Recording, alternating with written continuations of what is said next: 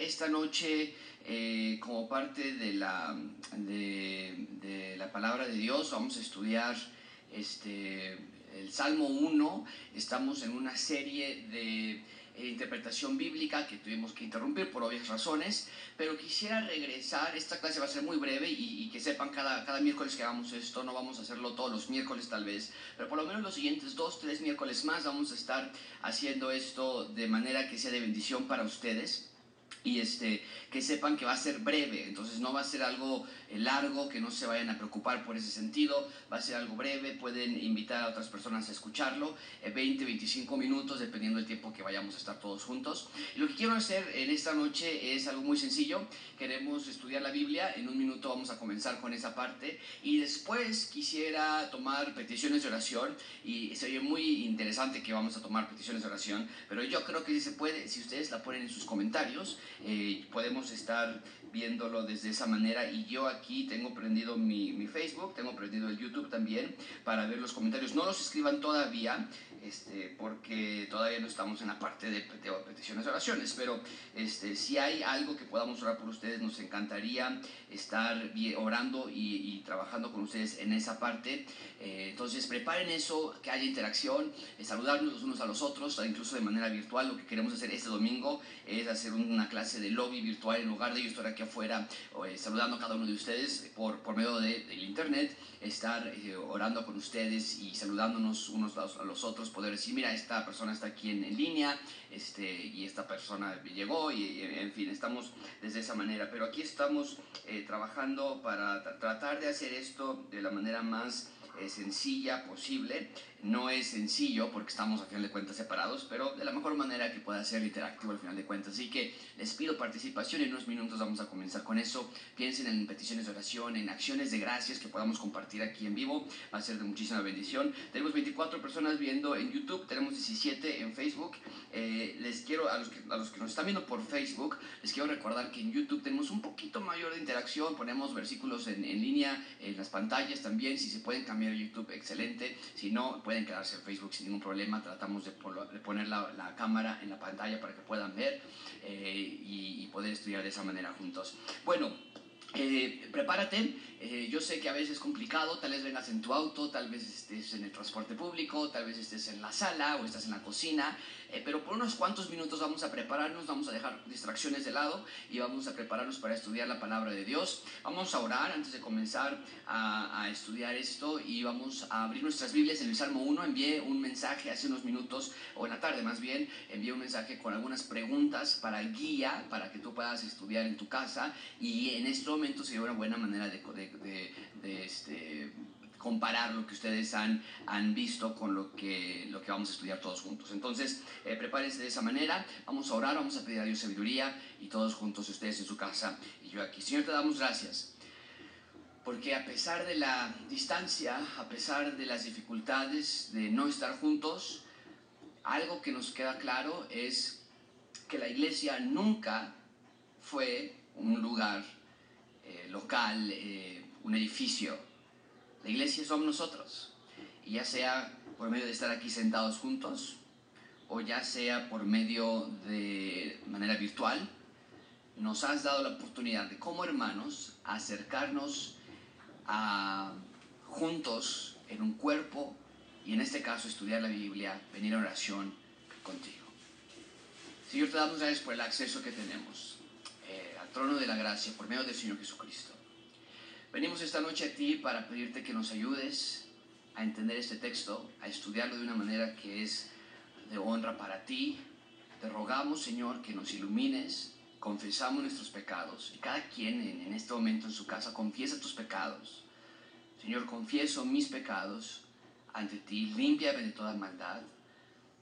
No estamos diciendo perdón, perdón, perdón, porque ya nos perdonaste. Aquí no estamos tratando de convencerte de algo que ya he hecho, es, ya, ya, ya has hecho. Estamos simplemente diciendo esto que hice es pecado.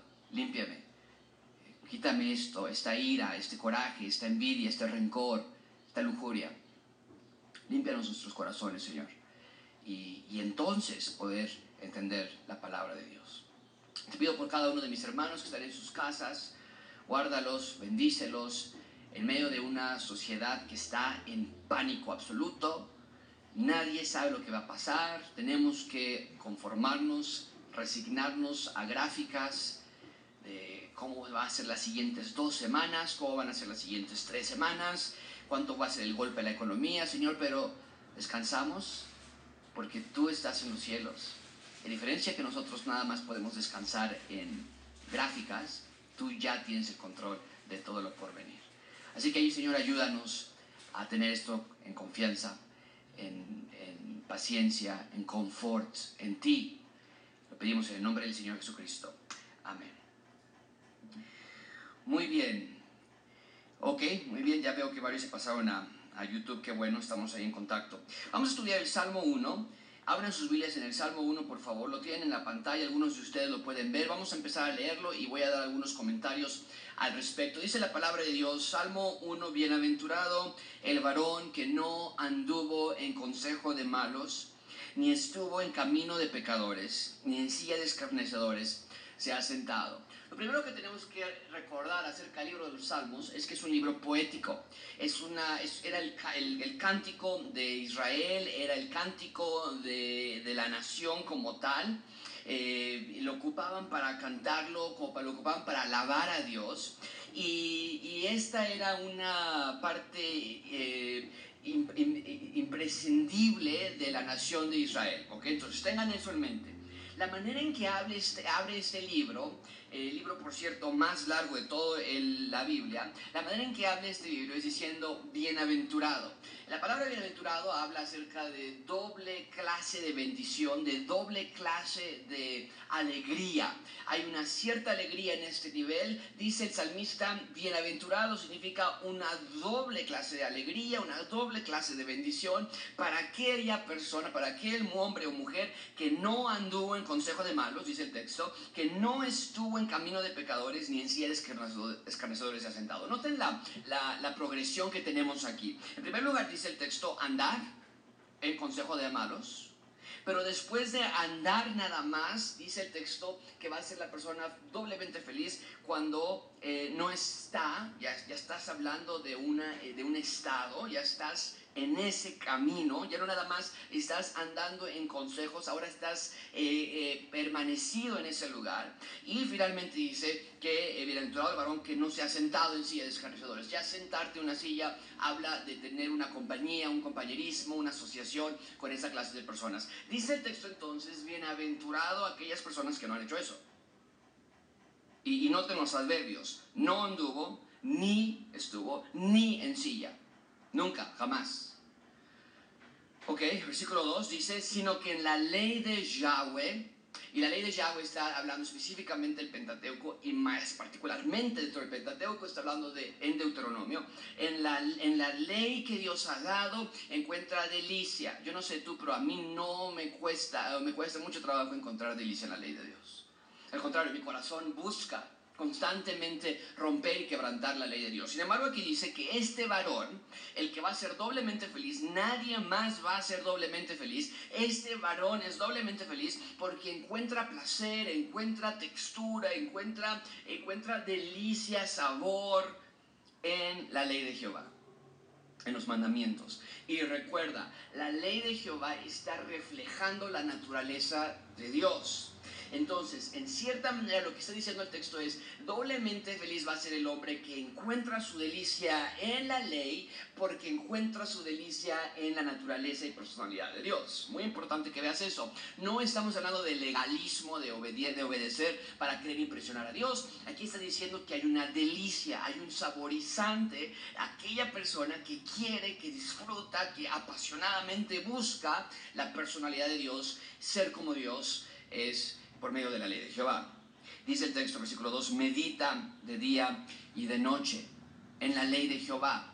Y la palabra de día y de noche evidentemente es una hipérbole. Incluso en la noche, cuando estamos durmiendo, dice el texto, es bienaventurado porque está meditando, está descansando, está buscando la ley de Dios. Versículo 3. Por lo tanto, la respuesta, el resultado, la progresión de esta persona es que va a ser como árbol plantado junto a corrientes de aguas Y en la palabra de Dios hay un gran énfasis constantemente en un árbol. Encontramos un árbol en el jardín del Edén, encontramos un, árbol al, final en la nueva Jerusalén, en la ciudad celestial, encontramos esas realidades allí. Aquí dice que va a ser como un árbol plantado junto a corrientes de aguas, es decir, su raíz está junto a los nutrientes que lo hacen crecer, que lo hacen estar establecido, da su fruto a tu tiempo. Eh, para los que nos están acompañando y vieron nuestra serie de Marcos, tú recuerdas cómo el Señor Jesucristo ocupó un árbol que no estaba dando fruto, la higuera, fuera de Jerusalén, para demostrar a los discípulos lo que estaba por suceder en el templo. En el templo había mucha apariencia, pero estaba vacío en totalidad dentro de sí. ¿Por qué? Porque cuando el Señor Jesucristo va a buscar higos, que en ese momento, en marzo, abril, tendría que ver por lo menos frutillas pequeñas, pero no había, eh, el Señor Jesucristo les demuestra, esa es la clase de, de, vida del creyente que no da fruto, que no, hay, que no hay resultados. Bueno, aquí este hombre sí da fruto a su tiempo su hoja no cae.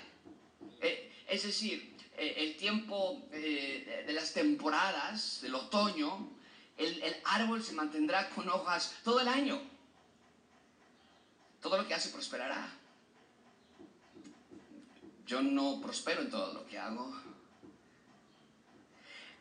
Hay una Inmediatamente, amigos, y vamos a estudiar ahorita en la parte de interpretación, prepara las preguntas, espero que tú ya las hayas hecho y si no, en tu, en tu WhatsApp eh, deben estar las preguntas que envié, vamos a analizar, vamos a sacar jugo a esto. Pero eh, ya en este momento yo ya encuentro una contradicción, por lo menos en mi vida, no sé tú. Yo no soy este hombre, ni en mis mejores días. Bueno, versículo 4. Dice, no así los malos, este es el, contraste, los malos son como el, el tamo que arrebata, arrebata, el viento, es decir, eh, lo contrario, lo opuesto a, a, un árbol establecido, bien cimentado, bien arraigado. Este no, este, el viento lo arrebata.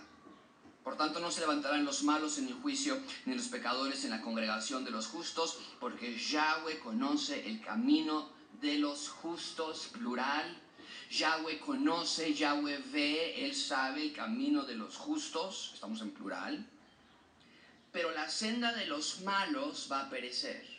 Entonces ya tenemos aquí dos categorías de personas.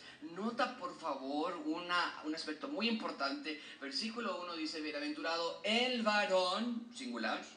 Nota eso, subrayalo, anótalo, velo. Y versículo 6 termina diciendo, eh, porque Jehová conoce el camino de los justos, plural. Debería decir versículo 6, porque Jehová conoce el camino del varón justo, del, versículo 1, bienaventurado el varón que no anduvo, que no se sentó, que no eh, estuvo. Pero termina diciendo los justos. Ellos, Dios conoce sus caminos. Ok, entonces, las preguntas que yo te envié, Vamos a estudiarlas todos juntos. Esto es lo único que se trata. Esta clase es muy sencilla, no, es, no vamos a ahondar muchísimo. Eh, no estar presencialmente tiene sus complejidades. Pero tú en tu casa puedes tener tu salmo en tu teléfono o estarlo escuchando y, y, ver esta realidad. La primera pregunta que yo envié en, en la parte de interpretación bíblica es: ¿de qué se trata este texto? Y esta es la realidad, estas son las preguntas, y, he enviado a lo largo de estos tres años y medio que llevamos en Gracia Abundante, he enviado un sinfín de diferentes preguntas.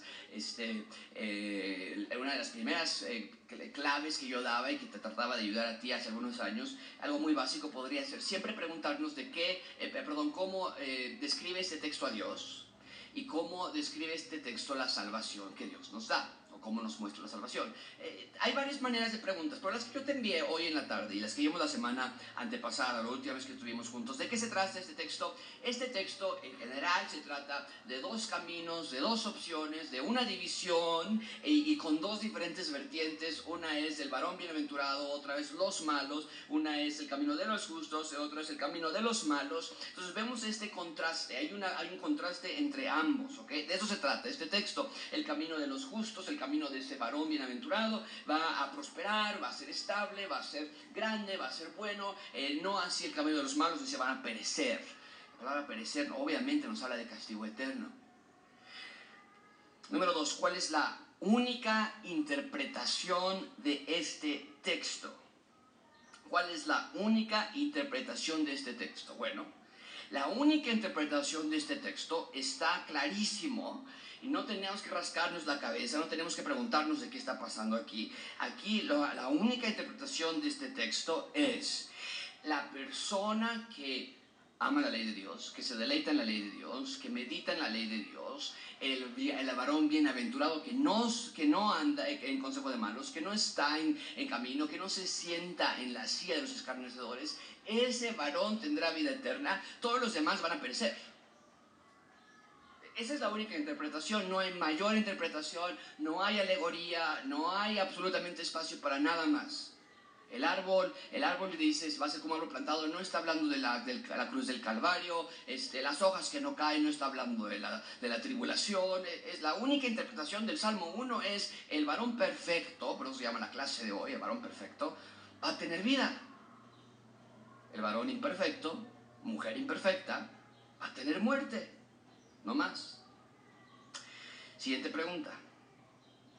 ¿Qué entendió la audiencia original al escuchar este texto? Bueno, los judíos, cuando David escribe este texto, ¿qué entiende la, audiencia original? Entiende que no hay punto medio. O eres perfecto para heredar la vida eterna, para no perecer, para, para que todo lo que hagas prosperes, o vas a perecer para siempre. No hay otra cosa que hayan podido entender ellos el texto no se presta para que ellos hayan podido decir, ah, o sea, el que le echa muchas ganas, el que va a la iglesia siempre, el que, el que trata de hacer su mejor esfuerzo. No, no, no, no, no, el texto es clarísimo, nunca anda en consejo de manos. Nunca se sienta, nunca escucha, no este, eh, deja de meditar en la ley, nunca, de día y de noche, nunca deja de meditar. Ese va a prosperar siempre. Todos los demás van a perecer. Eso es lo que la audiencia original entendió. Ahora, la siguiente pregunta, ¿cómo se aplica este texto a mi vida actual? Es de muchísima importancia. Esto es cómo se debe aplicar a mi vida actual. Y tal vez podríamos voltear la pregunta que sigue con esta, pero vamos a empezar por esta, no hay ningún problema. ¿Cómo se aplica este texto a mi vida actual? Yo quiero ser ese varón perfecto. Tú tienes que ser esa mujer perfecta. Ustedes tienen que ser esos niños perfectos. Esos jóvenes perfectos. Bueno, no tarda mucho para saber que no es así. Los jóvenes que están escuchando este audio, que van a escuchar este audio después, tú sabes que tu vida has escuchado consejos de malos muchas veces. Que te has sentado en sillas escarnecedores infinidad de veces. Sí, porque así ha pasado con mi propia vida. Los niños que están escuchando, tus hijos, acércalos a que escuchen este audio. Esto es para los niños. Ustedes, niños que están escuchando este audio, ustedes no son perfectos. Cada vez que le respondes a tu mamá, cada vez que le respondes a tu papá, cada vez que te peleas con tu hermano, cada vez que mientes, cada vez que escondes algo para que tus papás no sepan que comiste una galleta, que agarraste un dulce, que robaste dinero de la bolsa de tu mamá, estás desobedeciendo y te estás descalificando para jamás, nunca heredar la vida eterna que tanto ofrece este salmo. Eh, jóvenes, adultos, por igual, si, si eh, cada vez que visitaste o visitas esa página pornográfica, estás descalificándote para heredar la vida eterna que promete este texto. Cada vez que pasa algo por tu mente, cada vez que tienes un rencor, con cada palabra altisonante, con cada obscenidad, con cada mentira, con cada burla, cada cosa que nosotros hacemos, estamos siendo del grupo de los malos. No así los malos, su, hoja cae con el viento, su, vuelan de un lugar para otro. Esto nos lleva a la siguiente pregunta que yo te mandé en, el grupo de WhatsApp. Y si no estás anotado en el grupo de WhatsApp, por favor envíanos un mensaje a mí, a Francisco, y con gusto te podemos agregar. Bien, escucha esto. ¿Cómo me lleva este texto, Salmo 1, al tema central de redención en Cristo? Y esta es la pregunta que siempre nos tenemos que hacer. Porque cada texto, según lo que el Señor Jesucristo dijo en Lucas capítulo 24, desde Moisés, los salmos, los profetas, les mostró a Cristo a los dos discípulos en el camino de Maús. Escucha esto, Salmo 1 nos debe también llevar al camino de la redención en Cristo. ¿Cómo? Yo no soy ese varón perfecto. Alguien más es ese varón perfecto. Y ese es quien. Ustedes están en su casa, escriban en los comentarios, grítenlo, díganselo a sus hijos, díselo a tu esposa. Ese varón perfecto es el Señor Jesucristo. Él es el que en efecto nunca, nunca ha andado en consejo de malos, nunca ha escuchado, nunca ha estado, nunca se ha sentado. Él siempre ha meditado en la ley de Dios de día y de noche. Él siempre tiene esa unión. Él sí es un árbol plantado. Cuando el Señor Jesucristo vino aquí a la tierra, fue tentado por 40 días, nos dice el texto, y ni una sola vez cayó. Él sí estuvo perfecto, estable. Y esto es lo hermoso. Jesucristo es el hombre perfecto del varón de, de, Salmo 1. Él es el varón perfecto de Salmo 1. Pero muchísima atención con esto. Todas las personas que están en Cristo cuando tú te arrepientes de tus pecados y crees en el Señor Jesucristo y, niños que están escuchando, viendo esto, cuando tú te arrepientes de tus pecados y estás en tu cama en la noche y le dices a Dios, Señor, perdona mis pecados, límpiame de toda maldad, jóvenes, adultos, mujeres, solteros, viudos o, o, ya personas jubiladas de la tercera edad, cuando ustedes se han arrepentido de sus pecados, a partir de ese momento, Dios te ve a ti como si fueras también el varón de Salmo 1, como si fueras la mujer de Salmo 1, como si fueras el niño, la niña, el joven o la joven de Salmo 1, y Dios te ve a ti como si nunca anduviste, estuviste y, estuviste, y te sentaste. Eh, no es como que Dios se hizo de la vista gorda, desde luego que no.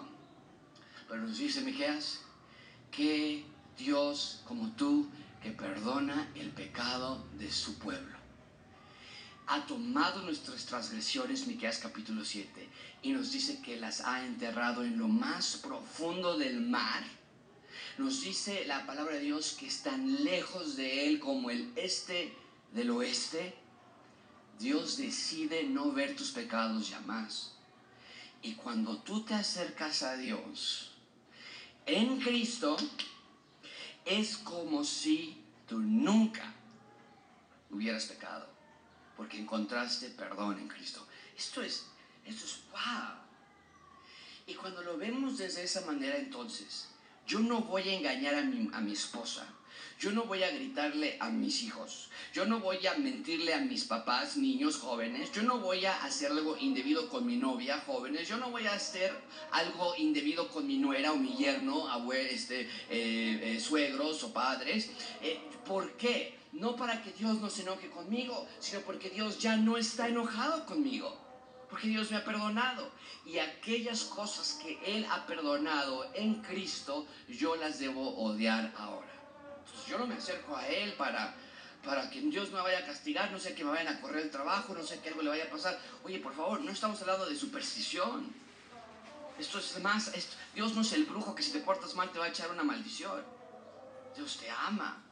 Y ahora nosotros debemos odiar a aquello por lo que el Señor Jesucristo dio su vida por nosotros. Es la belleza de Salmo 1 y cada uno de estos salmos nos dirige hacia, esta, hacia este plan de redención. Cada palabra de Dios, cada palabra, eh, cada parte de la palabra de Dios nos dirige a ese tema central de la, de la, de la redención, de la salvación, de la restauración e instalación del reino de Dios en la tierra. Y finalmente la última pregunta que te envío es cómo describe a Dios este texto? Bueno, describe a Dios como un Dios santo. ¿No es cierto? Está diciendo, el varón perfecto nunca ha hecho nada malo, siempre hace lo bueno. Y ese es Dios. La ley de Jehová habla de la santidad. Y quiero nada más que pienses esto. Dios hizo todo lo posible por rescatarte de ese hoyo de la desesperación, del pozo de la desesperación, como es el salmista, para limpiarte, emblanquecerte, tenerte puro, tenerte pulcro una vez más y tenerte en su presencia. ¿Por qué queremos regresar allá? ¿Por qué? Esto es algo que tenemos nosotros que ver. Amar la santidad de Dios, amar la pureza de Dios y decir, yo quiero ser puro porque Dios ya me ve puro. ¿Por qué yo voy a querer ponerme algo que Dios ya no me quiere tener? Esa es la parte que nosotros podemos ver. Ok, ahí está el Salmo 1. Espero que haya sido de bendición para ustedes.